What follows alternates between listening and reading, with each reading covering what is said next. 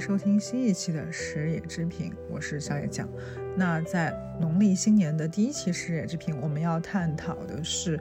呃，关于职场中的各种现象，如何更好的理解职场，以及如何化解各种，呃，让你内耗的职场的一些现象。那与我探讨的是我新结识的朋友，来自于丁香医生的内容总监王璐，璐姐。首先有请他给我们做一个简单的自我介绍。嗯，大家好，我是王璐。那我现在在丁香医生呃做内容总监。那应该说我在这是我在丁香医生工作的第八年啊，我一直在内容行业做呃做做这个内容工作，然后。我的背景是因为我我自己本身是学营养出身，但是在我们日常的内容里面，它关注人的健康，那就会关注到心理健康、运动、睡眠、疾病，哦等等等等。那像职场这几年，其实我们对于心理问题、心理状态的关注也会比较多。所以今天很高兴小野邀请我来简单聊聊吧，可能我自己对于职场也好，对于呃打工人也好，现在这些心理状态一些经历、一些想法、一些看法。看今天下午的时候，呃，王姐还跟我就是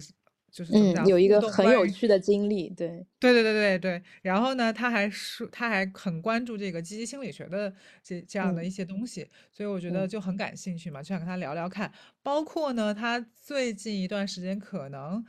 呃也接触了不少的他周围的一些朋友，可能也在经历这样时期，所以他有很多观察的视角，以及很多的案例可以跟我们分享。那首先，我想问的第一个问题就是，呃，我们打工人在职场上面有一个，呃，被被很多人就是冠以“社畜”的名号，在你的理解里里面，你觉得什么样的东西叫社畜？什么样的怎么讲？就怎么定义这个社畜吧？嗯，我我觉得不说定义啊，我先说我自己，可能对这个名词、这个称呼其实是不太喜欢的，就我觉得它整体。没什么人的味道，就是处处，就是太动物化了，就人不像个人。就我我我我自己是不太喜欢这个词，甚至我我甚至从来不用这个词去自称，或者说称呼这个人，称呼其他人。那我觉得大家会提出这样一个词，其实可能是觉得自己的这种自我意义感、自我价值感的缺失，他会觉得自己所做的事情可能跟其他的动物行为是没有差异的一些。呃，程序化的、流程化的、没有方向性或追求性的这些行为，然后把自己放在这个呃纸袋上嘛，那一种一种自嘲也好或怎么样。但是，我我觉得某种意义上代表他对自己所做的事情的价值感的认可度极低，所以是一种否定吧。我觉得我听到这个词的时候，我感受到的情绪就是否定会更多一些，它它比较负面。嗯，那是我这种可能，我潜意识里面，我觉得追求一些更积极的、主动的东西的情况下，我就不喜欢用这个词，我我比较排斥这个词。嗯，是。然后我自己在听到这个词的时候，其实我跟你的感受是一样的，就是我不太喜欢这个词，因为我觉得，呃，好像就是把人物化的太明显了，就是其实是没有一些很正向的情绪，都是负面情绪在里面。嗯，但是我会觉得，在某种程度上，现代人过的很多的九九六零零零七的生活是非常，就用这个词语形容，是其实是有点贴切的。我觉得，就是大家都没有自己的生活，很多时候好像大量的时间都浸泡在职场里面。我觉得，确实确实。嗯，那比如说，嗯嗯，我们之前前期聊的时候，你就觉得说，好像你遇到了很多这样的样本，你的朋友可能在经历这样的一个呃转变的时期。比如说，有些人他可能提前毕业了，然后你会有一些什么样的洞察对于他们？比如说，你觉得这些人他会就是被毕业之后，或者被毕业之前，大概他是一个什么样的状态，或者什么？或者你把这些人怎么一个进行一个怎么样的分类？嗯，我我先说一下。至少去年吧，二零二三年，包括我觉得可以把二零二二年也涵盖在内，因为，呃，行业变化会比较多，那可能不同的企业从大到小都在谋求一种调整，然后谋求一种更可能更健康的生存。啊，那他可能就对于团队的规模做了相应的调整，包括对于过往有一些太激进发展的业务线做了一些缩减和调整。这个其实我我确实觉得站在企业角度来看，它有它绝对合情合理的地方。然后，但是在这个过程中，不同的企业就会让相应的同学可能被我们说被优化掉、裁员掉，他就会被毕业掉。你说毕业之前他们是什么状态？我觉得就是留下来的和没有留下来的人之间，可能没有真正意义上极大的差别，在我我看来。但是我我确实 在这个过程中发现，不同的人的这个心理状态是不一样的。就是我前阵子跟一个朋友聊到，他在公司，他在一家公司里边。就是就职时间应该是比我还久的那种程度，就是资深的一种很资深的员工，应该十几年加吧。那他的岗位可能在整个业务里边就不属于很核心的一个位置，然后他也同样遭遇了这个被呃叫被被裁员的这样一个沟通，然后这件事情对他的影响是极大的，因为就是可他可能过往的十几年以及已经以一种比较。呃，饱和的状态在工作了，他他他所有该尽的努力，他对这家公司这么多年的一些付出，我觉得大家也都看得到。但他他其实，在那个转变的打击是非常非常大的。然后，但是我跟他聊到这件事情的时候，大概是已经是他收到这个消息两周之后，就是我跟他聊了很久，聊他这两周之内的整一个心理状态的一个变化吧。他大概有。呃，将近一周左右的时间，他就没办法睡觉，就是一个急性的失眠症状。我觉得这个应该是是我第一次听到有人分享，就是我其他的一些失业的朋友可能跟我分享的没有这么的强烈，他是非常明显的连续的，呃，无法睡觉。第二一个就是他无法进食，他任何东西都吃不下去，然后他那个身体状态就会很差。但是他跟我分享的时候，有一点好的是。他试图去寻找自己的这个出口，就可能可能可能还是一个有一点就是求生意志的。当然，可能跟他呃家人、他妈妈和她丈夫给到的这种一些引导和帮助也有也有起到作用有关。然后他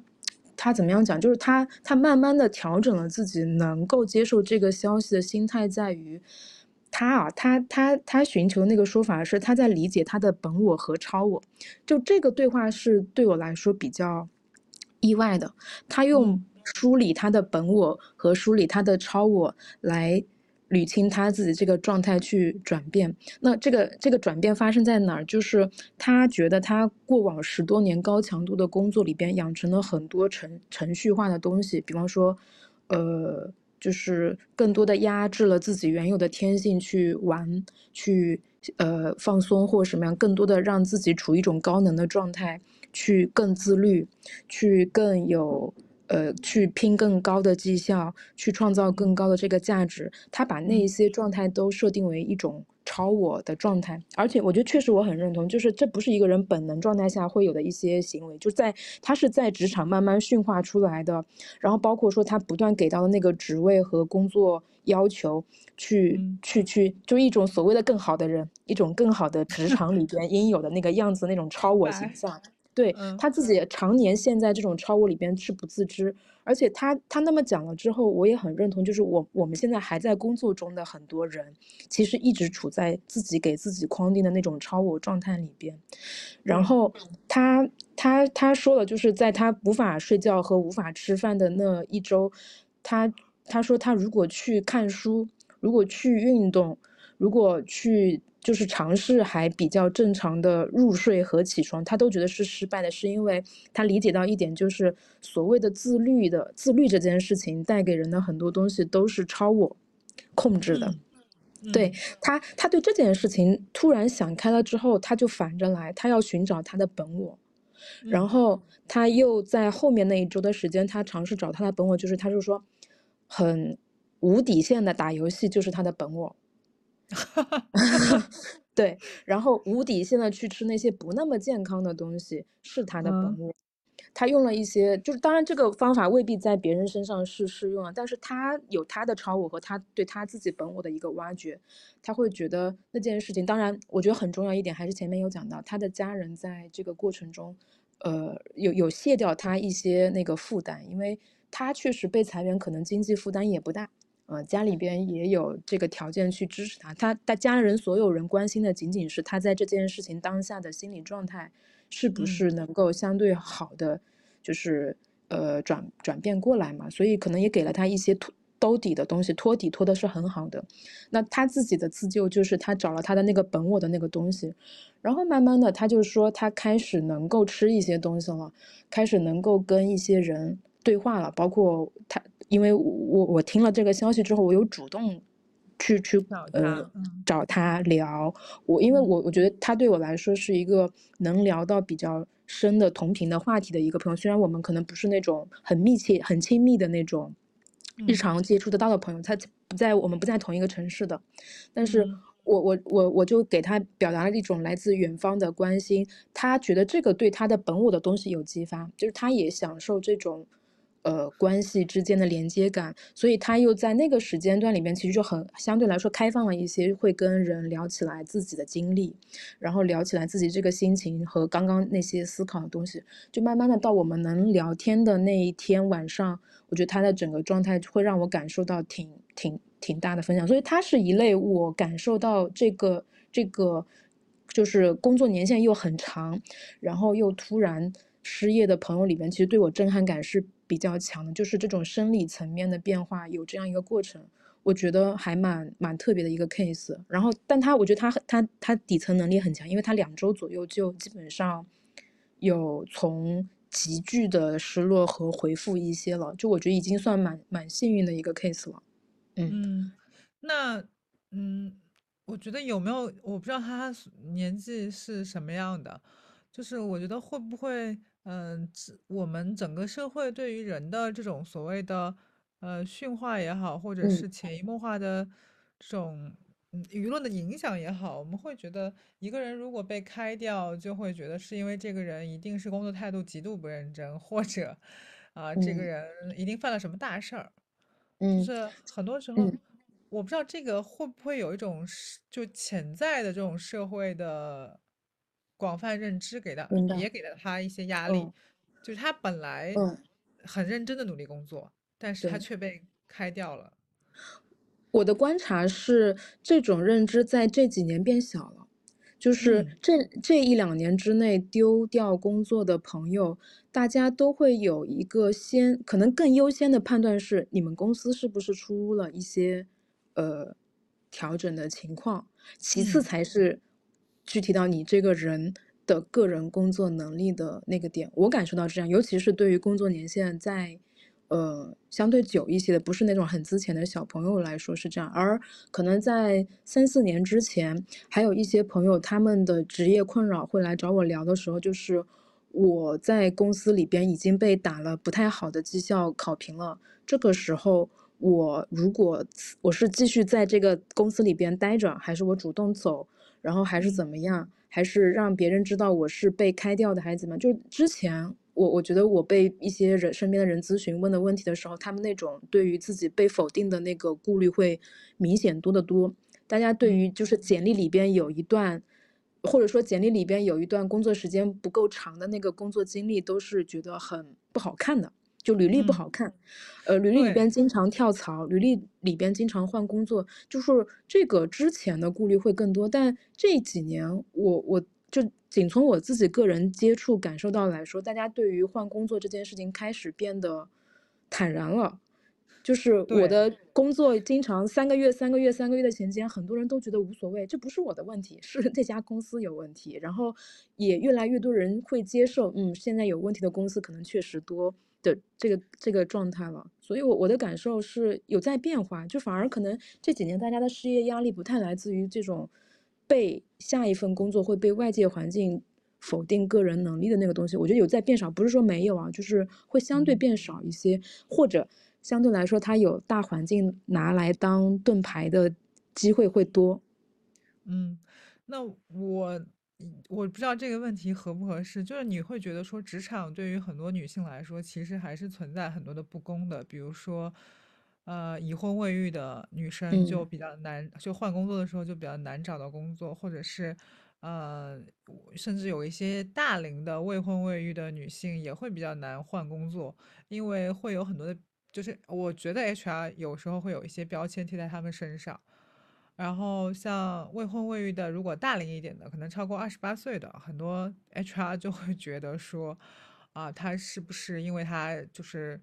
怎么讲，就是呃嗯，性格有一些问题啊，明白。所以他才找不到对象。然后以后呃那嗯呃未婚呃已婚未育的女生可能更难找到工作的原因，就是因为她们想着就是说她一定是来骗公司的，她可能刚入职就要怀孕生小孩儿，然后嗯有一些生完一胎的，然后 HR 就会说她肯定还要再生二胎的，那他们就会选择 say no。所以我观察到的现象是。嗯，三十岁左右或二十八岁左右的很多女生，其实还是有很多的这种职场不公在里面的。嗯，你有没有同样的感触，或者观察身边的案例，有没有这样的这样的一些案例感触？因为我觉得，既然我嗯们谈职场，嗯嗯可能这种性别的歧视也好，或者什么也好，嗯可能也嗯是一个可以展开的话题。嗯，我先说啊，我自己包括我们所在的公司没有，这不是不是什么，就是确实可能不太有，因为我觉得我们公司总体女性还比较友好，尤其我们因为自己。呃，关注女性健康，然后一些心理的话题也关注的多，然后公司整体的女性的呃员工也多，从 HR 到我们一些招聘的呃负责人来说，我我是觉得我们公司总体是比较开放和友好的。但是我确实跟其他一些朋友聊到过，他们在外求职的时候，其实尤其是比方说这两年，然后年龄在三十加，然后是，呃，未反正就是未育，没有生育的这个状态，就会有被被被问被问，然后就会会比较明确问，那你接下来的生育计划然后一些是什么，但可能他也会说啊，不是不是呃不是有有鄙视或怎么，只是想要做一些了解。我觉得确实他们会提到，然后这家公司可能互相都就是这个朋友和这家公司互相都没有通过，就这个朋友一旦被问这样的问题，他对这家公司会减分。嗯，嗯，然后公司也会觉得你的回答状态没有让我觉得你很胜任，然后也会减嗯分。那通常这种这个面试就不太不就没有没有结果，我感受到很多场合是嗯是这样的，嗯，嗯，还挺多的，对，所以其实本质上来说，我们虽然一直在强调说啊、平权也好，或者说嗯，就职场就是职场平权了，就是嗯，说，但实际上在具体的操作的过程中，反正我是观察到的就是，是，呃，并不是这样的，特别是呃，就当你去以一个已婚未育或者是大龄未婚的这种女性的形象去找工作的时候，很多时候她隐形的这种歧视就已经存在了。她更嗯。多的心理状态可能是 HR 的心理状态可能是，啊、那我要不看看，就是万一能行呢？然后后来他们就还是会把这个所谓的这种标签，就提前到，就他的那个歧视的标签提前到他的否定状态。就像你嗯。说的一样，就是问完这个问题，基本上就不会有下文了。嗯，而且有时候，我觉得大龄本身就是一个劣势，在在这个面试过程中，大龄就会被审视的更多，他都不用再再延展他的就是婚育状态。我我的感受会有会有这样一个点，然后涉及生育的问题会更麻烦，因为今年不是那个诺贝尔奖的那个呃对，经经济奖得主，就是他他很花了很长的时间做的研究，就研究了女性生育和她事业之间的这个影响嘛。我嗯我觉得当时看完那个就对我影响已经蛮大了，启发很大。但实际我会觉得在就是很多的求职过程中，比这个还早一步，就是你大龄就已经是一个坎，他都嗯还没有有时候还没有涉及你你你婚育的问题。就这我我我我想表达是这个意思啊。嗯，我的意我我是觉得说，比如说我在欧洲的时候，可能当别人问起你的年纪的时候，比如说嗯，你回答说你三十岁，然后欧洲人就会说哇，多么好的年纪，就像花一样的女性的年纪，你的人生才刚刚开始，对吧？但嗯，可能在中国说你三十岁了，我觉得很多呃不管是男性也好，或者是女性本身也好，他都会有一个滤镜说哇，你那个 老女人或什么，就是还是嗯，会存在这样的东西。呃，包括就是在欧洲，可能很多女性在职场上面工作，她其实是没有这个年纪的这个东西的。就是你嗯，在他们看来，三十岁、三十五岁是一个非常好的在工作上，呃，工作的就是这个时间点，因为你的心智够成熟，你也知道自己要什么，然后你处理很多应对很多突发状况的时候，你更加自如，因为你毕，竟活了，就是在这个社会上就是摸爬滚打了一段时间。所以这个年纪在欧洲职场还是比较容易找工作的女性吧。嗯，就即使，她已婚未育或者是未婚未育都不是一个大问题。但嗯在中国这个问题就非常凸显，就像你刚刚说的一样，大龄这件事情在中国职场上面就已经是一个很大的硬伤了，嗯，特别是互联网相关的。工作，我觉得大龄的伤害性还是蛮大的。是，所以我就觉得这个这种社会结构化的不平等是很难嗯，消弭的，好像这个，社会整个都在去怎么讲谄媚一个年轻的状态，就觉得年轻的都是好的，然后老的都是不好的。有有有，我同意，是的。然后我就觉得这个状态是非常呃令我厌恶的，因为嗯、呃怎么讲，就是嗯，我我固然承认年轻人会更有冲劲，也更会有想法，但是实际上你要做成一件事情，绝对不只只是有想法或者是有有有冲劲就能解决的。嗯，我我的。我的一个比较美好的设想吧，我希望在未来几年能够看到，就是大家一个企业里边对于就是呃团队的多样性的包容性可以更好，他的男女，他的年龄的呃年轻和稍微资深年长一些可以更综合，因为这个是互补的。而且我还有一个想法，就是觉得说，呃，很多时候我们在招聘的时候只招一类人，或者是指有有某某一类人一定不会碰，我就会觉得好像我们在招聘的时候，我们就是要找，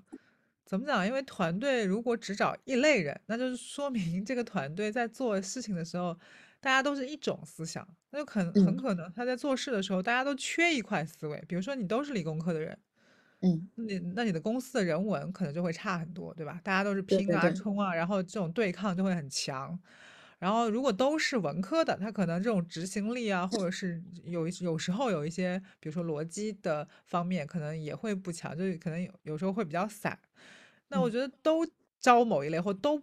不都都不招某一类，就是在我看来都不是一个很好的职场文化。我觉得就嗯欧洲就很推崇这种所谓的嗯，就是 diversity，就是所谓的多元化嘛。是它这个多元化不仅是人种的多元化，很可还有可能是做事风格的多元化，因。为就是但中国就特别喜欢趋同，而且特别喜欢找所谓好拿捏乖的这种员工。对对对对对对对，我我我很同意，而且我这个想分享一下我自己的过往，就是一个团队经验，就是我感觉我整个团队状态就是最有生机、最有创造力的时候，就是因为团队多样性很大。如果你从年龄来看的话，当时也是从零零后跨到七零后都有。然后从背景，因为虽然很多人会觉得说我们这个团队是不是医学背景占主，但其实不是，就是很很长一段时间，他都是既有医学背景，又有新闻传播背景，然后还有两不沾的背景。他可能以前是学造飞机的，或者说学呃其他，他但大家就是对于做做健康这一块的内容感兴趣，呃，然后愿意花时间琢磨，然后用户同理心也很高，然后他的表达方式又很贴切，就是那样的一个时候，团队的整体的多样性的碰撞就会很很强。尤其是我觉得别的别的别的业务可能另说啊，一个内容团队如果没有多样性的话，它其实很难输出更多元的东西给我们的用户和读者。那可能这个内容的发展也会非常的单一，就变成一些计件的，就是对，文字性的内容，它它就它就不好看。对，像一个就是缺乏人性，就是人的那个特性对。在里面。嗯，对，它就会变成很很标准化的一些文字整理和输出，那个内容就不好看了。但是我嗯，我觉得我过往的正反馈告诉我，就是有更丰富的人进来，尤其是我们做健康相关内容，就是大家的生命体验更丰富，包括，他有过养育经历、养老经历，然后生病经历跟一些癌症奉就是那个抗争的一些经历，就是他其实赋予我们更想要的一些创造力。我觉得这件事情其实是给我打了一些比较重要的就是记忆，然后我希望我们自己接下来的团队，他他始终能够有这种多样性，包括。比方说，我们做了一些调整之后，我再一次引入一些人的时候，我都会觉得我要做一些补充，而不是说原有的人，然后照着这个一样的模子，然后再再再一模一样的引进来几个，它不太现实。嗯，而且我就，但是我觉得像你这样思考的，其实我觉得不会特别，不是特别多，有可。能不多，嗯，有可能不嗯多。嗯，特别是我觉得像，嗯，基就我在这我在的基金行业，可能一个团队里面大部分人都是一种人，就是比嗯如说都是理工科的博士，然后都是男的，然后女的就很少，然后然后怎么讲，就是你可以感受到这个风格的极大统一，就是嗯，就是嗯我，然后我懂。会我会觉得说他们在投资的时候，可能也缺乏多元视角，因为他可能只嗯。看到一种视角，比如说我只能从技术角度去验证这个东西，但我从其他角度我可能就没有不好验证或没有办法验证，因为你你很多很多时候就是你如果没有亲身经历过，或者说没有看过那个东西，你的想象很多时候都是嗯很很抽象的，它嗯。它它它就是怎么讲，就是它不具备可参考性，有时候我觉得，嗯嗯，我觉得那那样的环境，大家的社社畜感可能会更强。那可能是因为我我很排斥吧，所以可嗯，能没有让团队太那么有有这种感觉。所以我觉得丰富是破，丰富是消解社畜感，可能是一个对一个一个路径。如果你的嗯团团队氛围，你所谓的你你在的这个职场，它有比较高的丰富性、多样性，可能你工作中的那种价值感。然后不单一的那种感觉得到一些消解之后，这个工作体验应该会好一些，更人味儿一点。那你你你在招聘的时候，比如说你自己在招聘的时候，你嗯会，呃，你会那种很喜欢招那种学习成绩特别好的，然后就是那种，就是你的偏好会是什么呢？还就是还嗯是因为有些人，比如说可能有些人在招聘的时候，他就会希望这个人把你的学校的世界排名，或者在中国的排名打上去，然后你需要把你这个你的绩点打上去，然后然后你在学校获得的所有的这种什么第一，名我明白，我明白。第一名，就所有的这种东西都要打嗯上去，然后他们可能就说啊，这个人最优秀，所以我要用他，就是大家都是这种招聘模模式嘛，嗯，我不是，我肯定不是。嗯嗯，但可能就是我在我在我们这边啊，就是他本科以上学历，我觉得是要的。但嗯你你至于学校的整体排名，我我觉得我真的从来可能没有看过。但是比方说，他确实出生于一个相对就是呃就是排名比较好的学校的话，你可能会关注他在学校里边到底是享有了一些只是考应试层面的考试层面的好，还是他在这个过程中确实积累了一些更好的学习能力的一些发挥？因为我可能会问的一些问题都更软一点。就我关注第一，比方说他有相应的写作或内容的作品创作过，我觉得那个比较重要。他就我因为我是内容团队嘛，他嗯他的作品更能为他说话，而不是他的学校或者说那个排名。那第二是他在做他那相应的内容作品背后的他的思考过程，我我觉得可能会问他的思路，他怎么设计，他怎么理解这这个东西，我可能会问一些他思路型的东西，然后你就去看，比方说有一些有一些候选人，他本身不在我说的他不在健康这个话题领域里面，他的专业可能是不相关的，但嗯是你会发现他对这个领域有学习能力，他的嗯信息检索、整理和转换的表达的这个东西，他是他底子很好。嗯啊，这个底子和他呈现在他自己某有过的一些作品里边的那个感觉，会让我觉得他是一个适合的人。那我们可能就会往下去聊。所以我的偏好一定是他能这个人能用作品说话的人，可能更嗯。是我们的这个偏好。然后我特别偏好那一些不按照规规矩矩、常理做事儿的人，比方说他在他在他成绩好的时候选择了放弃保研，或者说放弃一些就是常规途径，然后转换做了另一些事情的人，就这些不在常理出牌的一些候选人，他如果有这样的经历，他自嗯。己也比较认对自己这样的经历比较认同拿出来的人，我就会偏好，因为我觉得他其实代表他一些主动性，他的他啊对自己有思考，他不是是按部就班的去再成为一个好学生而已的那种孩子，哦不不是不是孩子学生，价值观，这个价值观有可能跟社会主流的这种认同感无关，对他很有驱动力去追寻自己想要成为什么样的人，而，不是完全的遵照这种社会参考坐标去是的，执行。嗯，对，我我也觉得这样的人可能活得比较鲜活，即使很多时候在大众视野里不被理解，但是，呃，今天下午还说，我说呃我们总是在写鸡汤的时候说我们要为自己而活，我们要按照自己的心愿而活，但实际上在真实的面对人生抉择的时候，大部分人的选择还是说我要从众嘛，就是对，这样活活得会轻松很多，我就不用跟这个世界的主流价值观去对抗了。所以我觉嗯。得为自己而活真的是一件非常难的事情。别看这轻轻松松的几个字，就可能你终其一生都没有任何一，很多人是终其一生都没有任何一刻是为自己活的，嗯，呃对吧？我我觉得很重要一点就是他有，呃，那天我还我也是跟一个朋友，他他小孩儿是上小学二三年级吧，就是嗯他而但然后他是学那个儿童心理学、儿童教育学关，就是有这个背景在的。我们就在聊，其实我我们我们自己这一代也好，我们父母这一代也好，还是下一代也好，很多人他的整一个成长的过程中，没有学会一件事情，叫做不按习惯来，不按经验和常理来做事情。那他是很注重让他的小孩在比较小的时候能提出我是不是可以不怎么样，就是啊，有这个提问能，他训练他的小孩去思考这个能力，然后他不，会太否定孩子能力，他们他们会有沟通，然后会让孩子去理解在当下是可以不怎么样，还是不可以不怎么样，就是这个东西在他们家是一种练习。那他的小孩到三年级的时候就已经具备比较比同龄孩子要好的自我主张的能力了。然后嗯。我我觉得这个是好的，反而反观回来，就是在我们这个年龄段的很多成年人，他其实没有呃这个启蒙没有打开，然后没有这嗯，个意识，但他一直要在那个框框里面行事，他一旦离开那个框对。子，他就会很惊慌。对，他会惊慌，他会愣住。对，然后那，天我们聊的时候就会有举例到他们班同龄，或者说就是同龄的认识的朋友，同龄的孩子，他们在被提议一些鼓励去做一些不这样做的时候的时候，第一反应就是愣住，啊，居然嗯还是这样的吗？然后第二反应就是我不要，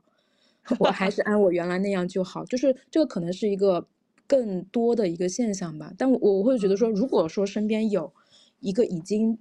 或他自己可能也不自知，但是他就是会觉得想提出一些另一种可能性的人，我都觉得蛮难得的。然后包嗯括这样的跟这些朋友相处多了之后，我觉得他们对我自己也有一些启发。就比方说，我以前我觉得我也是没有那么强，非非得怎么样那种意愿，但是可能我也随着我从很二十来岁到现在三十多岁之后，自己也有一嗯些转变，你会更加珍惜自己身上有的这种能力。而你嗯，想让这个能力在更适时的时候得到更好的发挥，你觉得这个对自我其实是一种帮助。嗯，对，我觉得这是一种积极的状态。就。然后就像你，呃，我我我自己经常会，就是我不知道为什么，就我思考问题的方式，我自己会觉得跟周围很多人挺不一样的。然后比如说我在一个团，就是比如说我带一群人出去玩，或者在一个团队里的工作，然后他们经常会问我一些问题，然后我就会提出一个所有人都想不到的一个方案，然嗯后我就会发现，当多了之后，就是每个人都觉得你的脑子为什么那么清奇？就他们经常用清奇来形容我。比如说有一个朋友，他有他很不喜欢他们公司的一个同事，然后那个男的就很油腻，然后也是因为可能年纪很大了，然后也没有 也没有什么头发吧，可能又比较油腻说话，对于女性女同事经常会有一些语言上的那种骚扰感，你懂吗？就是有嗯。有，然后呢，他他，但是我这我这我这朋友长得很好看，然后他就一直就，然后又是新人，他就一直去，就是就是缠着他，就说中午你要吃什么呀，什么什么，就这样的嘛。那我那个嗯，朋友就很不舒服，然后他们公司搬了一个新办公室，那个男生就说你坐哪我要挨着你，然后我，的那个女女女性朋友就疯了，然后说我才不想挨着他，他又臭又老又油，就天天就油唧唧的感觉。然后他说那我该怎么办啊？我说你如果是我的话，我我就让他先选。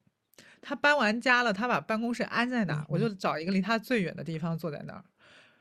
然后他就总是想着说，那个男的问我我坐坐哪儿，那我就得告诉他我坐哪儿，然后他就得挨着我。我说为什么你不让他先选呢？然后他说他说我怎么从来没有想到这个解题思路，就是这种非常在一个框架里面做事，而且这个框架是别人给我们设定的，嗯，对前人。都是这么思考的，所以我必须要这么做，就这样。啊，还有一个被毕业的一类啊，他这不是一个，这是好几个。他们失业之后很难告诉自己的父母自己失业了，这是我发现一个普遍的存在。然嗯后我的朋友就跟我分享了一些他们如何假装还在上班的故事。哇，这个好像很，真的很普遍的一个问题，就就是是我我我本身以为只是说就是呃不敢告诉父母，我我我我觉得是我预见的得得到的，但是他们假装自己还在上班的那种假装的细节，我们聊了之后是让我觉得啊好辛苦，就是就是那种感觉，那嗯怎么嗯讲？就比方说这个这个分两种场景啊，一种是。呃，他们不跟父母生活在同一个城市，那其实这种假装就还好，他可能嗯平常的一些社交分享或讨论的时候就不太会涉及，但是很容易露馅儿。就是父母有时候会在一些时间点问的一些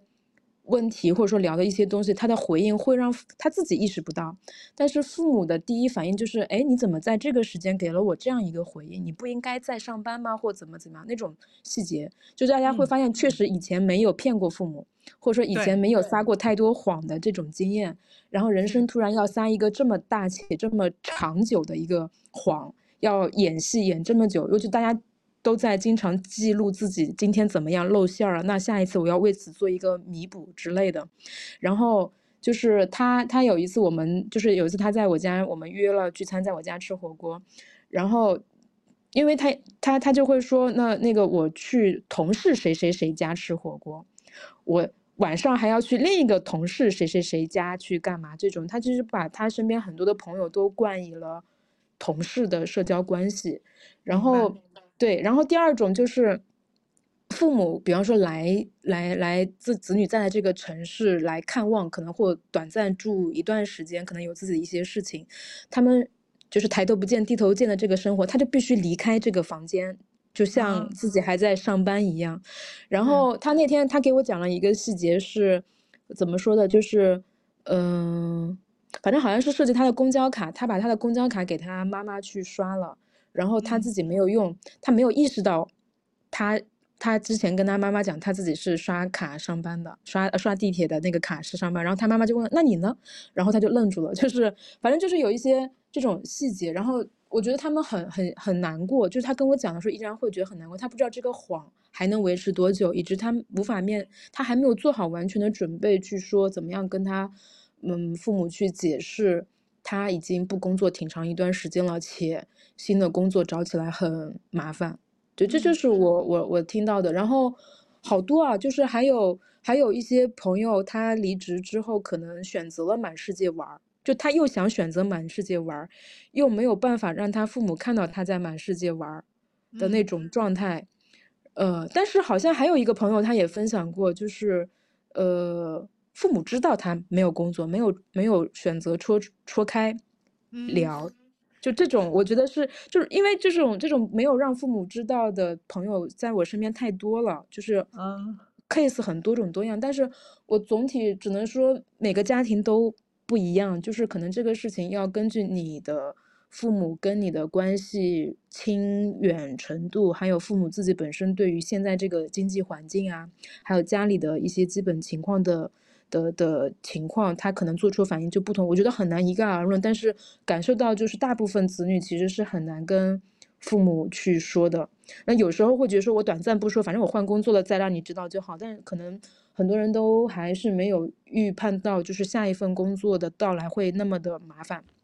会不那，么的不顺利，对，这是第二一大类，就是他的他可能不像我前面讲的第一个 case，他的呃体现在一些生理反应上的东西很强烈，不见得，但是嗯。他有一个很长的失业状态，他要他要他要怎么样，就是他要处理的一些跟家里关系的那个点，这是我我看到第二类，我不知道你有没。有一些呃你想说，你说，我我嗯觉得就特别的，嗯，怎么讲，有代表性。可能这个代表性不只是指工作的事情，可能还要表现在就是说，很多时候，呃，职场的人在外面受了委屈，其实也是不敢跟父母说的，大部嗯，分时候都是报喜不报忧的。对，然后很难去跟父母特别平等的，或者是特别坦诚的去讲最近遇到了什么样的事情。我是我我我我觉得这可能是嗯一个非常非常普遍的东亚社会的一个情况。嗯嗯嗯然后因为父母的干预比较多，第一就是而第二就是父其实东亚很多父母不太擅长表扬小孩儿。然后第三，可能我觉得还有就是，好像东亚社会还是更愿意活在一个框架里面，包括父母也是。就像。你说，他们不敢告诉父母的原因，其实有太多了。嗯，第一告诉了之后，他们觉得他们有可能也怕父母失望，说我养育了小孩儿，可能供他上大学，然后可能还读了硕士，然后他找到一份工作，没想到被公司开了，他们会觉得说脸上挂不住，因为我感觉我培养了一个还挺优秀的小孩儿，怎么到呃这个年纪开始失业了？就有可能有很多心理的这种东西哈。然后嗯。也有可能说，比如，嗯嗯，他们自己觉得当他们就是老人可能就是也不叫老人吧，就父母那一辈可能也藏不住事儿，就是万一他们知道了之后，他们自己也担心，也也也不知道怎么跟亲戚讲，或者说他们自己也觉得很很羞愧，在亲戚面前抬不起头来，就他们有更强的这种社会规训感。我觉得。很多时候就是他们这种社会规训感太强了，会带来很多很多的这种所谓的，呃，内耗吧。嗯，是是，确实。然然后我觉得就是这种沟通可能有我我有时候觉得就是说不告诉就是不告诉了，就是很多事情你可能，嗯，就只要告诉他们结果就好了。就是，呃，我觉得就是他很因为父母一旦他们解决解决不了这个问题的时候嗯，就会体现一个关心则乱的感觉。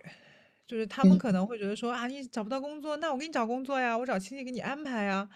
我我去托人给你去办呀。”但实际上可能中间还有很多内耗，比如说小孩觉得说：“我都这么大了，我不一定要靠你，我自己也可以。”那你找到工你火急火燎去帮我找到工作，我我也不一定去很满意。反正就是中间有太多太多的这种各方的内耗。孩子嗯。的内耗也是孩子内耗当当然是很大一部一部分，然后孩子把这个消息告诉父母，父母也会很内耗。所以他其实是一个怎么讲，有太多的这种情绪嗯。都没有办法无处无处去消解的一个一个场景，我觉得。嗯，对对，确实。然后这个事情其实他有给我一些延伸的想法和思考，包括就是说，我觉得沟通这个东西，它其实就是重要。你你跟任何我我我重新整理一下，就是说在嗯。关系里边，就是人其实是很依托于各种良好的关系，去获得自己一个好的，呃，生活状态和心理状态的。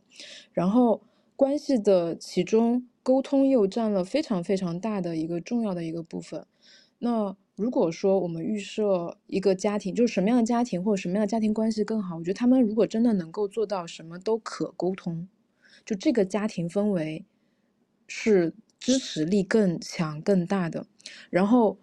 这个家庭关系里边，无论是子女一方还是父母一方，他们会产生的内心的消磨、消耗、内耗的东西会少得多得多。就如果足够幸运的话，生长在一个一切事情都可沟通，且不去预设对方能力有或能力无，理解或不理解，就能够实现比较畅通的这种沟通的这种家庭关系，其实给到我们每一个人的社会支持，就这种关系支持的能力是最强的。然后这个人的丧的感觉也会少，支持感可能会会更强一些。我觉得那些不太敢跟父母去聊失业这件事情的家庭的子女，他们在这件事情之前，已经积累了很多没有处理好的沟通问题，就是选择了很多事情的不不不沟通，或者说没有掌握相应的沟通技巧、沟通方式，建立相应的沟通基础。或者父母本身是那种沟通能力或沟通习惯比较弱或怎么样的那个那个环境。我觉得他他反推回来是后面那些问题。我我我我我我想我想我说我今天因为在那个积极心理学的馆子里边嗯。他可能也有讲这种家庭里边人就是父母跟子女之间一些爱和互通理解的这个东西，他他也强调一些同理心的东西，去实现自己和他人之间这种关系连接嘛。就这个东西嗯。其实有对我有启发。然后我当时在听了比较多朋友们关于他们不敢跟父母聊的这个事情的时候，我尝试了一次跟我父母发起一一种沟通，就是如果我就问他们一些如果，我现在的工作走向有几种，假如说，呃，呃，我我突然主动离职，假如说我突然被公司开掉，或者说假如是其他就我跟他们有聊这个场景，我觉得我至少就我我我可能更害怕这个事情真实发生的时候，我不知道如何沟通，我去做了一些预演，看看他们大概是什么反应嘛，看看他们心理承受和 这个状态是什么样。我我是觉得可能我我做了一点尝试，会让我现在对这件事情信心会好一点。是我到时候我我觉得我肯定会选择沟通，就是他给了我一个信心，是如果有一天我身上发生任何一种情况的话，我会选择去说。然后去应对那个东西，我就会觉得我我我会预设这个东西能够带给我好的关系支持，而不去预判他们父母他我我父母是不是会在这件事情里边添乱，或者说有其他的对我的否定或 judge。我我现在是这样一个，我自己个人经历是这样的，就是我我做了一些测试。嗯，我觉得可能不是有，我觉得。有一些还是有一些障碍在，就是说，不是所有的父母都都能够，对，都能够很好的平等的，然后甚至不添乱的去沟通。嗯嗯嗯，明白，确实，因为他们毕竟在那样的语境里面长大，他们可能更习惯于社会的看法或者社会对他们的规训。嗯，一旦跳出了这个常规的轨道，他们首先是很混乱的。嗯，确实，对，所以我我家的 case 也比较。我觉得还还还算幸运的少幸运的那种少数家庭，有可能就不太添乱，还能沟通，哪怕他们其实也很很很是在他们自己的整个生活这么多年的路径是非常普通、非常常规的那种，但可能有一点好的是，嗯嗯，还能沟通，我觉得还还还蛮好的，嗯。嗯。我觉得可能还是圈层的问题，就是比如说你的圈层可能还是相对来说很多是容易沟通的，嗯，因为我也遇到过一些比较极端的案例嘛，比如说他可能就是，嗯，就就是可能还有弟弟啊，或者是还有妹妹啊，他要去进行一个呃支支持，然后父母可能也的应就是这个能把自己养活的这能力也不是特别强，所以他就会。怎么讲就会去，嗯，就会觉得压力很大吧，而且压力很大是没有办法消解的，无法消解。对我之前过往的一个访谈对象，就是说他好不容易从村里考出来，然后他的他他爸爸 不知道怎么的，就是欠了很多债，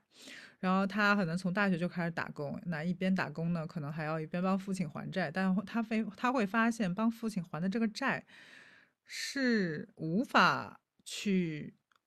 完成的，好像这个债就他帮还多少，好像总是有一个大窟窿在那里。就是这样的家庭其实也挺多的。我觉得就是怎么讲，就中国太大了，各种各样的这种家庭的类型都有。而且我我自己的以前过往的认知里面，总是觉得说，嗯，父母什么的就生生我下来就应该天然的爱我们。但实际上后来我长大了之后，发现就是父母的。呃，例子也是很多的，就父母不一定都是爱孩子的，就是有一些父母也是挺糟糕的，就是我觉得还是运气吧，有时候，嗯，对，就是运气了，嗯嗯。然后你觉得那还有别的一些类型吗？比如说我们刚刚说了两类一类可能是还有第三类，嗯，你说第三类呢？嗯，他们是这样的，就是他可能是失业，也可能是主动辞职。就我身边，我觉得有这样一群朋友，然后。他在高频的主动辞职或失业，嗯，就是这个间隔时间可能就是两三月、三四个月的样子，就是这类这类现象，我觉得不不算少见。然后，因为你能感受到他每一次切换工作的那个心理状态都非常的负面，就是觉得怎么每一家公司都这么的烂。怎么跟我一起共事的这个同事都这么的离谱？怎么我永远不能进入到一个稍微健康、正常一点的公司，稳定一点的这个工作？然后啊，这个工作我实在干不下去，我走人了。或者确实也有，这个公司又很烂，然后公这个公司又做了调整，又把它开掉。就是会有一些人在这种循环里边，非常 非常的就快节奏的切换这个循环里边。不是个例，就是有好几个。然后这类人，我我其实我还没有太跟这些朋友们有过一些相对深的交流，因为我发现我的能量远没有他们来的那么强烈，我只能做一个倾听的人，而我对他们不理解的东西还是相对多一些。实话讲，就是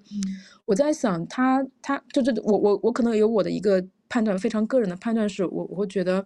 不是不只是，呃，他这么的倒霉，呃，遇嗯，到的公司问题最大。我司，嗯。对对，呃，实话讲，我个人觉得他自己身上有一些问题，他没有把它点出来或做一些解决，那也许这个事情他只会更重复的上演这样的情况，或者说比现在更更糟糕一些。但是嗯。怎么样去讲他身上存在的那个问题是什么，其实我没有太太想好。他是这个环境导致这件事情越来越多了吗？还是大家的一些心理状态的一些东西，它发生了极大的不对就是不不平等，或者说极大的失衡。这这可能是我一我知道这个群这个这一类朋友在，但是我没有完完整的建立好我对他们一个理解，我也想听下小野你怎么看呢？我觉得有时候有一类是人是高敏感人群。嗯。然后他会天然就是其实有时候在职场，就是能不能交到朋友，或者是是不是所有人都对你友好，这当然不是一个必然的结果。但他会误以为就是，嗯，所有职场的人都应该对我礼貌友好，然后彬彬有礼，然后我做什么大家都得支持我。我觉得职场里面的每一份尊重和每一份获得支持，其实都是挣来的。就是他嗯。需要跟人之间慢慢的建立一这一种信任关系，然后慢慢的去通过一一系一一次又一次的任务去把这个事情做好。嗯。但是嗯，但是可能很多人就他需要的这种游戏反馈机制需要更短时间。他可能一个月不给你一个正正反馈，他可能就觉得说那我就不要干了。嗯。但很多时候职场的很多正反馈，可能是我觉得一个公司你至少得待到一年左右，你才能你才能说存就是把这个对这个公跟同事的磨合吧，的以及对于这个公司的了解，可能才能慢慢的了解。然后你说要做出成绩，我觉得很多时候它是要靠命和运的。就有的嗯。人可能待了10几年，也不一定有一个大的这样的成就。但是有一些人可能就是，呃，刚去了就能碰到一个什么 case，然后没有人愿意做，或者是新 case，就是要有人先去开开开荒拓地的。然后他能把这个任务把这个压力挺下来了，并且把这个任务做好了，可能他就能获得一个比较跨越式的发展。但这种机会不是每个人都有的。所以我觉得第一个可能就是这一类人，他的高敏感体质比较强，然后他必须要有一个正反馈才能往进一步往下走。然嗯。后如果这个正反馈晚了，就像一个游戏心态嘛，就是我打完第一关，你必须给我一个正反馈，如果没有正反馈，我就走往下走不了了。那嗯。他对这个正反馈的诉求是很强的，而且嗯。我觉得更像是一个孩童心态吧。对对，就是还是不够。成熟和稳定，他就是不。断的需要你你你你给他一个果子，他才往前走，你不给我果子，我就不往前走。但实际上，呃，公司花钱雇你来，其实是已经付了这个钱了。嗯嗯。就是你你你如果老板好，就是一直鼓励你，你应该往前走。老板不鼓励你，你当然也应该往前走。就是老板花这个钱雇你了，你就是应该往就是去执行一些事情，而不是嗯。来做老佛爷来了，我觉得。嗯嗯嗯嗯，你你你这个给了我很大的启发。我觉得就是刚刚那个他有点孩童心态，确实对，比较强一嗯。些。对，我也有过这个心态嘛，因为我会觉得说我礼貌对待别人，就别人是不是得礼貌礼貌对待我。可能嗯。我觉得还年轻一点的时候，就刚入职场的时候，你卖个萌撒个娇其实就可以了。嗯，因为你小嘛，就是大家对你的期待不会那么强。但随着你年纪越来越大，资历越来越老的时候，其实大家对你的宽容度会降低的。就是觉得说你已经在职场混了那么久了，你交出来的活就是应该，呃，不一样，或者是至少来说比平均水平要高的。但一旦嗯。说发现你的预期不如他们，可能大家投来的这种所谓的鄙视，啊，甚至就不合作，甚至这种对抗会很强。所以你会发现，呃，很多公司的，呃，高层或中中层，他一旦是空降的，他前期的日子其实还是挺难熬的。就是因为嗯。他是一个单个的人，却要有融入整个这个场域嘛。嗯，对。嗯，所以这个就很难。嗯嗯嗯，确嗯。实，OK。然后还有第四类人吧，我觉得这个嗯。这个可能是怎么样，不是不是已经失业或被被裁员的，可能嗯。是那些在职就是还有目前有工作的，我觉得很多朋友，但是大家处于一种非常强的不确定心态。就大家好像身边就是丢掉工作的朋友在变多之后，都会就无论自己的能力强与否，都会产生一种想法是，也许哪天就到我了的那种感觉，我感受到。然后我我觉得，我不知道你身边是不是也这样，就是我觉得大家越来越在发展自己的一些第二技能、副业，然后就为自己做一些呃安全带的保护。是我哪怕失业了，我还有一份维持自己这个生存的技能啊！我我不一我他他大家感觉现在对于自己跟公司绑定感越来越不强，就可能是你你作为我一个基本工资在，哦有有份工作在，但是我额外还要再卷，我还要再拼，然后再为自己挣一份安全带，让我以后可能不至于太。太怎么样？太狼狈，或太太怎么样？然后，呃，这个话语，我觉得尤其在极客的讨论，其实它很正向，就是 谋求副业和副业赶超主业，然后，嗯，对，就是要有有一些这样的收入。我觉得这个这个群体在变多，然后大家都在为此去练习或尝试更多的技能，但是它其实某种程度上一定会削弱你在你真正工作里面的投入的，这样会导致你。就是你本身在做那个工作，他做不出很很很真正意义上很漂亮的那个成绩，而且大家好像不太在意了，大家觉得工作好像做到某一个程度上就叫做停可以停止。以前可能我我我至少我感受到很多时候大家对工作这种全情投入度可能比我现在感受到要高昂的多，而现在现在更多人感觉他高昂不起来，似乎做一些更好的尝试和学习和提升的那个头儿变变变矮了。它没有那么高了，然后一定要发展自己这个多样性，我觉得这个是一个很大的环境。然后呢，我身边因为呃内容圈子里边就是本身靠自媒体有收入的人本身就多，我会感受到那些做自媒体的朋友也在开始谋求工作，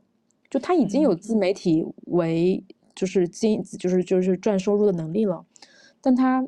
也也难受，然后他就会谋求一份工作，但他对这个工作要求就是不能压榨我。然后不能这不能那，但是就想要给自己创造就是双保险，我觉得这个是挺我感受到第四类，但占比也不算低的一个群体。嗯，呃，我觉得可能很多的我自己会觉得说，是不是因为大家对于职场上的反馈是可预见的？嗯，所以大家觉得我不太愿意去，就是比如说我干五十分，我我干我自己会觉得，比如说我百分之百投入这个工作，其实我未必能获得百分之百的回报。当然，生活的本质其实也应该如此。但是很多人就会觉得说，我既然能预知到我可能，比如说我投入百分之五十，也是拿到百分之五十的反馈，我投资百投投我投入百分之百，可能也还是百分之。顶多七八十、六十这样一个反馈，所以我可预知的情况下，于是我就知道说我怎么使这个劲儿，是我刚刚好好既省力又能拿到钱，又不会出错，也不会被开掉，就你懂吗？就 他就会量好了那个心里的那个数大概在哪里，然后他就会使出这样的力气。所以，呃，嗯，从某种程度上来说，你觉得肯定有好有不好的一面。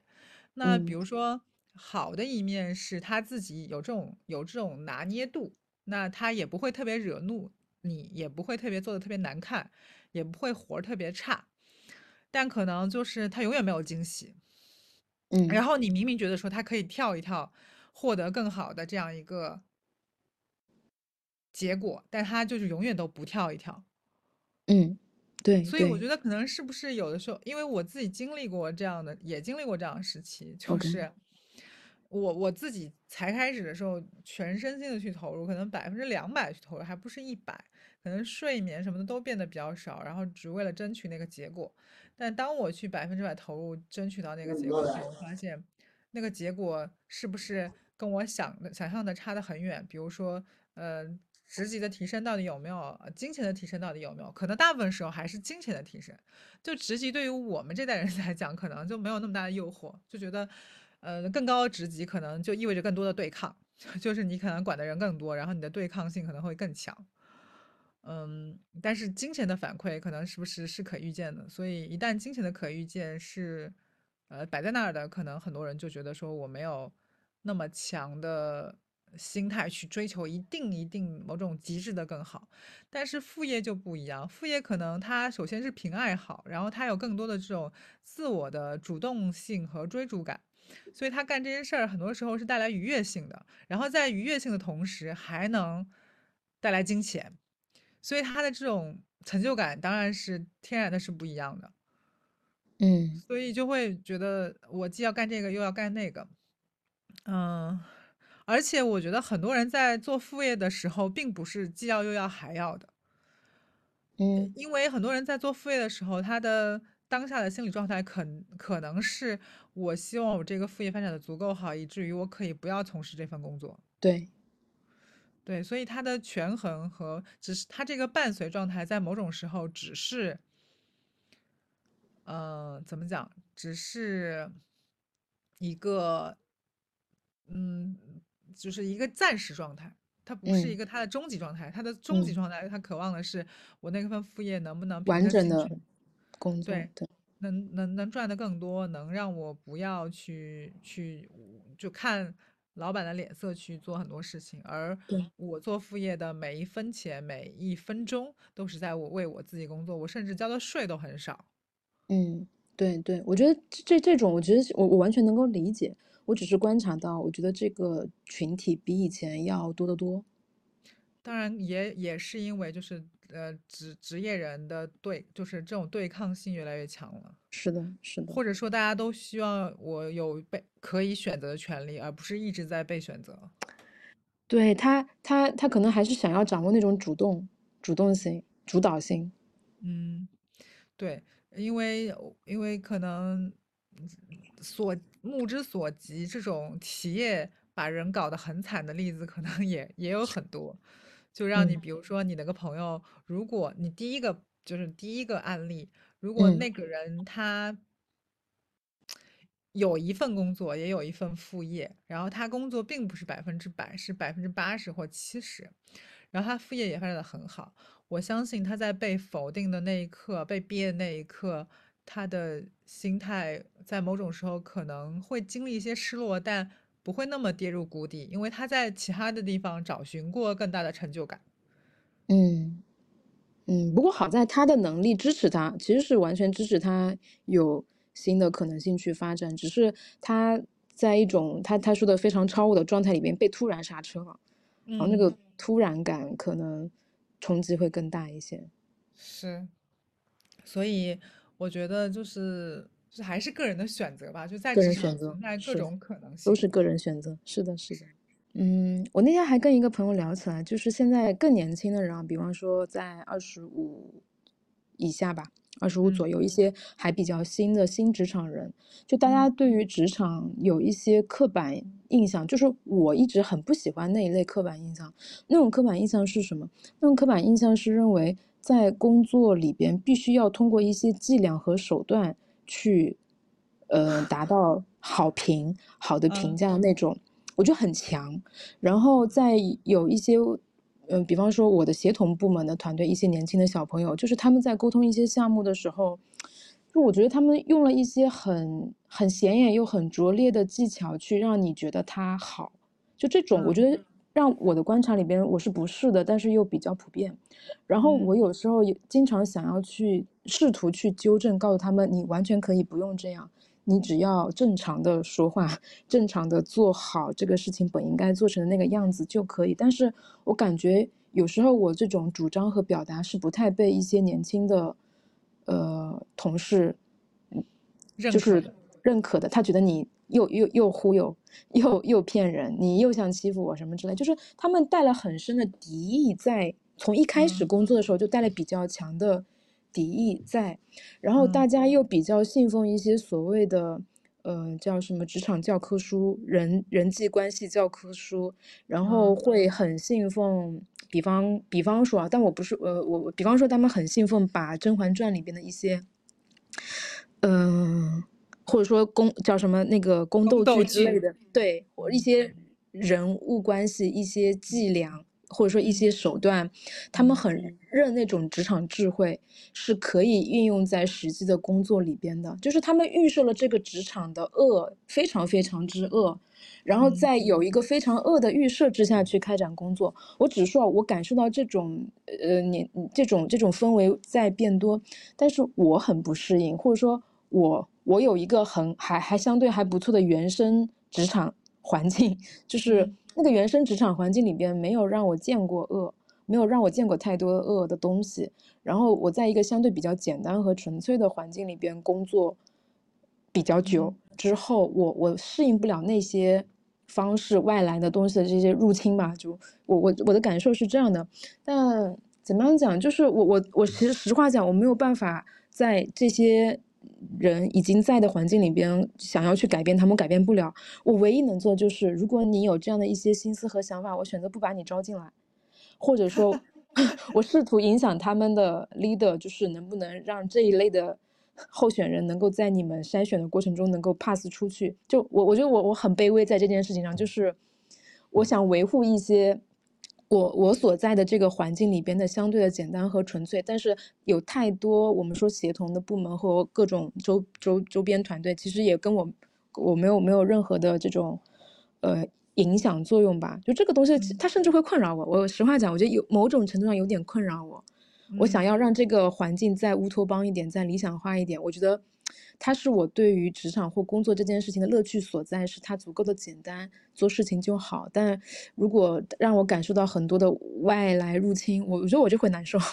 嗯，我不知道你你怎么想，我这个有刚刚想到这个点。嗯，我觉得可能是因为我们的成长环境还是比较单纯的，而且我嗯们都，呃，在我们成长环境里面都相对来说都，只要我们努力，都给了我们相对比较正面的反馈，于是我们天然的忽略了这个世界上还存在一些比较，呃，邪恶的东西，那些邪恶。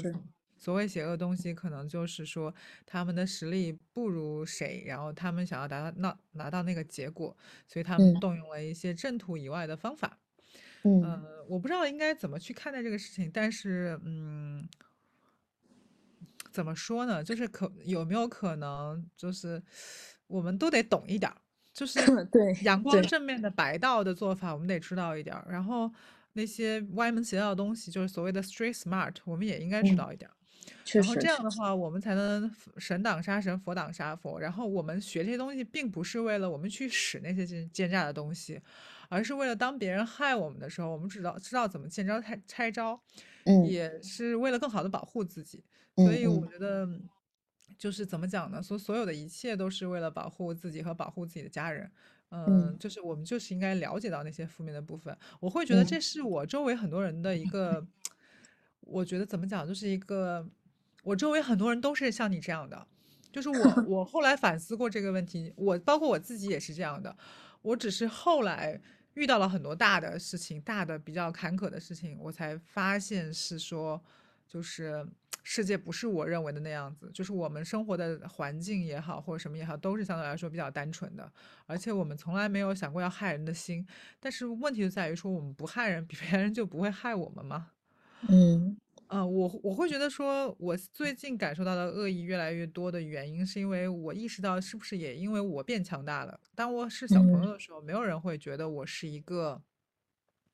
多么值得重视的人，就我多么当我是一个对手。嗯嗯但但后来可能他们觉得我在变强大，当然我自己觉得说我还是就是只是嗯，我我自己觉得我没有太多的变化，可能他们觉得说这个人可能就是得怎么样防着他一点，不能给他更多的嗯东西或者怎么样。我我自己会觉得这两三年感受到这种这种东西还挺多的。然后嗯我我给自己的方法就是我得吃一堑长一智，我不能老是觉得我应活在那些单纯的环境里是应该的，那可能就是怎么讲，就是运气好，或者是确实是老天对我们还挺好的。对对对，但当我们走。上更大，对更大的舞台之后，或者更是更高的这种竞争的擂台之后，我们会发现我们的对手，呃，特别第一是作为女性，就女性，比如说我们，就我经常跟别人说，我说我吃饭的时候，周围现在女性越来越少了，就是在一个应酬的局上。哦，嗯，那你就会天然的觉察到，就是说，嗯嗯，感受到一些东西，就是比如说你要努力三倍，别人才会正眼看你一下。而大部嗯分时候，很多男性觉得就说她就是一个小小朋友、小姑娘，啊，女的，啊，你别当和她是回事儿就好了。嗯嗯，就是你要付出更多的努力，然嗯，后，然后你可能也要知道男性思维是什么样的，就不能只知道我们怎么想，确实，骨子里其实还是在一个父权社会里面。嗯，这个。是，对，就是我我我最近我我不知道是不是因为我以前的环境太单纯了，我最近两年感受到的恶意非常非常多。而且在互联网上，我也感受到的恶意越来越多。就我，嗯，反正在极客上上上，网的人变多了，是对对对，在，极客上的这种感受到这种恶意特别特别多。然后所有人都可以来教育你、挖掘你、呃说你，然后挖苦你，然后讽刺你，然后嘲讽你，男的嗯女的都有。嗯。嗯，哎，那你是什么风格？就是你面对恶意是选择应对还是不理他？我看心情的。但是 好吧，我我我我我我是自己到现在才锻炼成这个风格的。其实我早几嗯年写公众号的时候，才开始的时候，我就已经收到恶意了。那个时候我就开始学着隐藏自己，就是我尽量不写那些跟明星相关的话题。所以我这么嗯长时间嗯几乎没有写过，应该说只写过三篇跟明星相关的话题。嗯然后就是我一我从二零一五年年底注册的，我大概从正式写，可能从二零一六年开始写的。然后我就一直没有写过明星的东西，因为我只要写明星的东西，他的粉丝一定会跑过来骂我，不管我写的好也好，坏也好，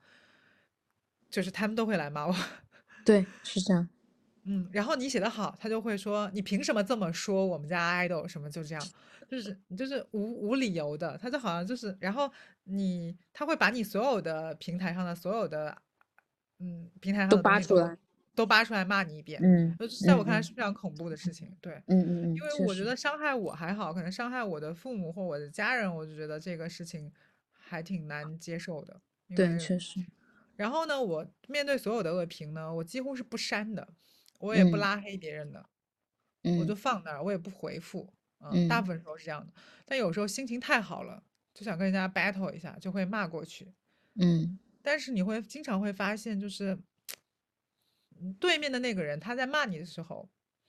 你回复过去，你会发现他根本就没有语文理解能力，嗯就他骂的东西就是有点驴唇不对马嘴，嗯所以后来我就放弃了。然后今年开始，我又转变了一些策略，比如说极客上很多男生特别喜欢出来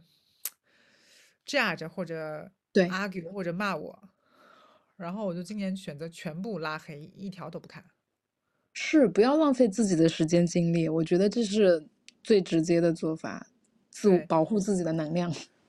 因为你会发现你露出的平台越来越多，就是愿意攻击你的人也越来越多。他们的嗯，攻击是来自各个方面的，可能是容貌的，也可能是思想的，也是可能是对你的做法，可能对你的言论，呃，来自方方面面。对，因为嗯一个男性他只要够有钱，他可能就不会受到很多批评，但一个女性她可以全方位的受到各种人的批评，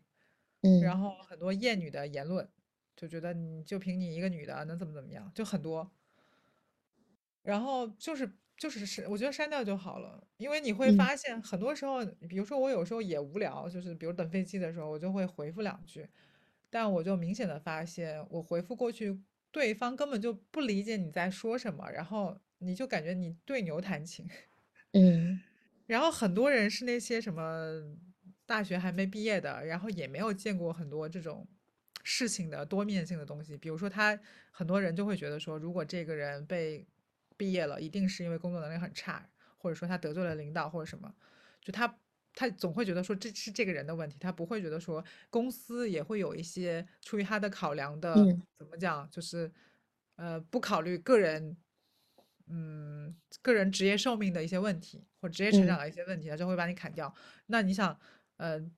嗯，疫情期间毕业的学生可能一直都找不到工作，嗯然嗯后也有可能在什么一年内换了三份工作，就是因嗯为是那个公司倒掉了，嗯是因为公司。经不住疫情倒掉了，对吧？嗯然后或者是公司把某个分公司全部砍掉了。嗯但是你如果没有经历过这些的人，我们在以前过往的信息流里面或者信息的这种获取里面，我们一定会单纯的指责这个人，就是因为这个人个人有问题。是是这样，还是因为得见了过多，站在更高的层次，看到了众生的苦之后，你才会知道每个人有每个人的不一样的地方，有每个人有嗯每个人的难处。但嗯是当我们是一个年轻人的时候，可能我们就觉得就是傲慢的觉得我们可以干翻世界，我们会改变全人类，我们可以干什么就成什么。嗯对，当嗯，然这，个想法非常好，但实际上等我们真实的去耕耘了一件事情，做了一件事情的时候，我们才会发现做任何一件事情都不容易的。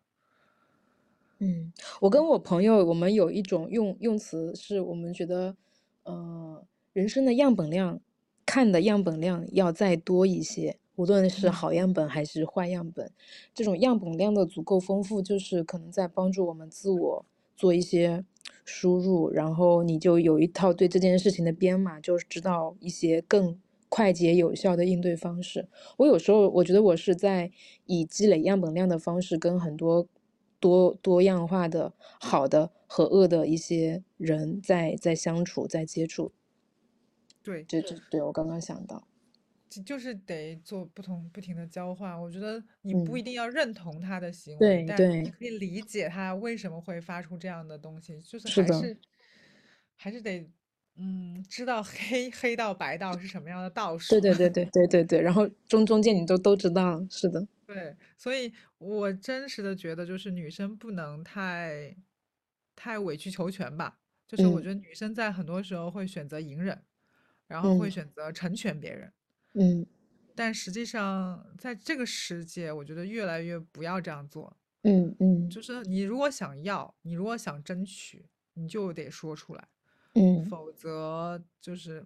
没有人会理嗯。所应当的让给你的。嗯嗯嗯，哎，你让我想到一个，今年我我呃，我们年终有就是跟小伙伴谈话嘛，其中有一个嗯。小伙伴他的反馈会让我比较触动，因为比方说我我跟他讲，我说今年你总体的绩效不算太好，我说没有太多能表现得出来的地方，呃，他说他说我自己也认同，但是他觉得今年就不到一年的时间，他自己的改变很大，因为他新来我我们这个团队里边啊，还不到一年时嗯间。他说来到这里之后，让我自己发生一个很大的变化，就是我比以前不同的地方是，我不再忍耐一些东西了。他觉得嗯他在工作的过程中，有意或者说无意的被身边的人、同同事们和小伙伴有一些影响，就是他他变得更能提出一些他一他的自我要求了。然后嗯他他他觉得他他没有太在，就他没有特别具体在意工作表现实质上被肯定或或嘉奖到什么程度，但他他感受到了自己的这个成长，他对嗯于我们现在这个工作氛围里边，让他能够有这种成长，这是他以往的工作经历里边没有过的东西，这件事情他评价非常高。然后嗯他说她在她对待她女儿和她老公的相处的过程，包括她的亲戚的一些相处方式上，她都能自己觉察到自己的这个改变，她对这件事情非常的满意。然后嗯我们谈话谈到这一点的时候，其实我就还蛮。就蛮蛮蛮蛮开心的，就是大家能够在工作中有，就是她作为一个女，你讲的那种已婚已育在职场，然后也不算年轻的女女同事啊、女的嗯小伙伴，我觉得他还能够在我们这个工作环境里边，他有这一份收获，我我觉得我是开心的。呃，嗯当然我我我会希望就是他能自己给到自己更多的力量，或者说在这个过程中汲取更多的力量，他可能以后能够变得更强大。那工作嗯上可能也会有更大的突破，我觉得就是可可以抱有比较好的期望的。嗯，我觉得一一一部分是，当当然，我觉得你你你你可能也要，我不知道啊，你可能也要去跟他沟通和交流，你也要说出你的诉求，比如说你嗯，希望他在哪个方面有更大的对突出，或给你更多的支撑，因为就，是女性总是希望喜欢让别人猜我要什么嘛，但但是我觉得在工作里面，我们就直白一点，就是我是的，对我就是想要。就是我想要你这样给我一点支持，如果你这样能给到我支持，我就会觉得我们的合作会非常愉快，然后我也能感嗯受到你的能量，你也能给到我很多支撑，对吧？就是嗯人都是这样的嘛，就是嗯双赢嘛，就是你，嗯嗯，对吧？你不能说只是单方面的说啊，你给我王璐提供什么，于是我就好了，那你也自己获得了成长或者受益了什么嘛？对对。哎，你嗯你你刚刚又又讲到一个，我我再有一个分享啊，就是嗯我我因为我前两天在看一本书，那本书是呃题目叫做《孩子挑战》，它是其实讲的是一个养育原则的。然嗯后我看的过程中有一个我自己的思考，我脑子里边闪现一些东西，我有一个很快想法，就是我觉得他这里边提到的家长对待子女的这种养育原则，有时候有点像在团队里边的一个 leader 对待一些同事，尤其是新同事的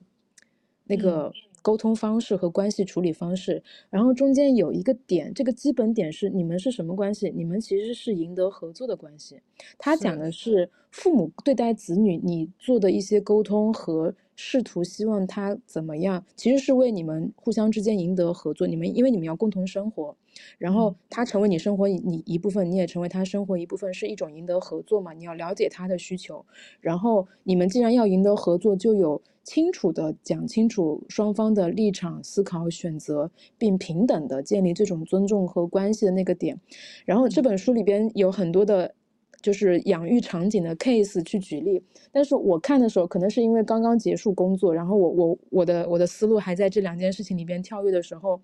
我我会带入很多工作场景里边，就是有时候我也想把相应的这个想法跟我的小伙伴，包括我同事们去聊，就是我们其实工作更加是赢得合作，那我会选择一种更好的赢得大家合作理解的那种方式去提出诉求。提出建议、提出想法，或者说形成双方都有一些能力上的提升和自我发展。就我我当时会觉得，这种子女养育里边的东西和职场，其实这个关系里边有非常多相通相似的的的那个点。就这嗯是我我正好在看那个东西的有一些嗯。想法吧，跟你分享。是，我觉得是这样的，就是而且，呃，我我我会觉得就是说，比如说你一个团队有七个人、八个人，甚至三个人、四个人一样的，就是，嗯，他一定会在这个角，就是在这个团队里面无形的形成一种角色。比如说这个人可能就是挑战者，他就会觉得说，嗯那我们做能不能会更好？我的意思，挑战者不一定是负面的。嗯他可能嗯说我们这样做会不会更好呢？或者说我们要不要换一个新的方式去做？那也有一一些人就是执行者，他可能就是没有太多想法，他就会执行的很好。那有些人可能就是一些，比如说呃缓和气氛的，就一旦是有内部起了什么冲突之后，他能更好的去周旋，对吧？就他会有嗯很多的角色存在。我觉得就是既然是你招来的人，就首先嗯你得认可他。嗯你不能说我招来的人，我就是不认可他，并且我只看到他的缺点。就很多人会在用人的时候只喜欢看别人缺点，所以就会导致他在用人的时候会很焦虑，就是嗯，他 他总是觉得就担心这个人就是干不好这个，干不好那个。那很拧巴，我觉得。啊，对对对，因为很多人都是这样的，其实不是哦，一个，因为我经常听到，呃，创业者就是这种中层领导跟我抱怨说人很难找，然后说你给我找几个人吧，啊，什么，好人太难找了，啊，因因为所有的事情，就是很多人，就是我经常听到一个言论，就是说说什么在中国 HR 是一个最没有呃技术含量的职业，然后说嗯学 HR 的都没有什么都没有什么未来。我自己就是觉得我学就就我我研究生的时候，就最喜欢就是一门课叫组织行为学。嗯嗯嗯我会觉得就是说，你把所有的，嗯、就是我我经常会有一个比喻，就是你把每一个人都不一样，他就像一个茶几上的一一些器物一样。比如说，有的人是瓶瓶，有的人是罐罐，有的人是瘦长的，有人是呃扁的，或者有人是圆的，有人是就各种形状的这种东西。那作为一个嗯，管理者，就是如何把这些呃瓶瓶罐罐器物都放在它合适的地方，并且发挥它合适的效用。对这，就是每个管理者需要思考的问题。对但的对的，你如果只盯着那个器物的缺点说啊，这个东西太太太扁平了，他做不了什么事儿，但他可不可以做个碟子呢？对吧？那这个东，西很长，他能不能做个花瓶呢？对吧？就它会有嗯很多的功用在，所以我一直觉得说，在所有的商商业其实都跟人有关。嗯然后我我经常觉得我太嫩了，就是我做事有时候不太老练老练的原因，就是因为我还没有修炼到能够特别准的捕捉到很多的人性的诉求。嗯就会导致我很嫩嘛，因为一定会每方都会有自己的诉求的。嗯然后就就这就会不够老练，而且碰到一些事情就特别容易甩脸子，就是觉得啊，这怎么能这么做呢？太不合理了什么的。但是什么黑白都有道，然后男生女生的思维方式也不一样，对啊、可能男生更加的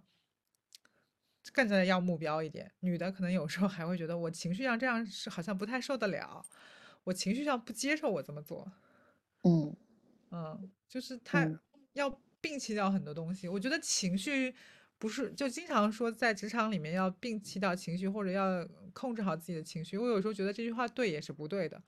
就嗯是控制好情绪是因为能降低你的沟通成本，因为你不能总是带着情绪说话，就是你还是得事情就事情。但人作为一个具象的东西，你不能说我没有情绪。如果今天呃王璐你批评了我，我一定会觉得有点不爽的地方，就我可能要更多的去把这个东西放出来，就是我要做一嗯，个自我调节。对。嗯，那最后就是要不要就是你你来就是总结一下，或者说有什么要说的，补充一下，做升华一下，作为一个 对，升华吧，我我我觉得可能就是，呃，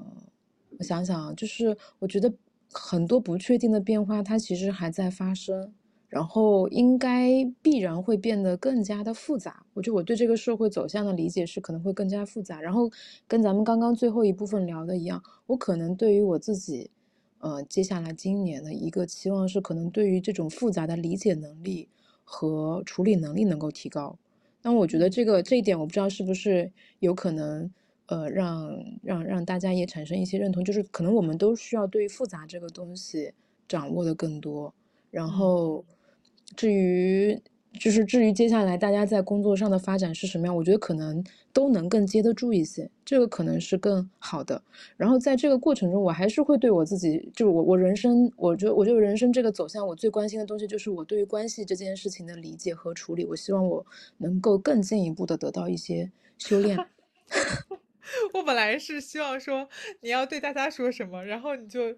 全部对自己的要求和反思。不对，我我觉得我我得先把我自己剖出来，至于大家怎，么样，就是你们听多少是多少就好。就是我对我自己的期望是这样子，但是嗯我不能去要求别人，我也不好怎么样去祝福或总结。我觉得我很难升华别的东西，就是我我只是分享我的想法，是我应对这个东西，包括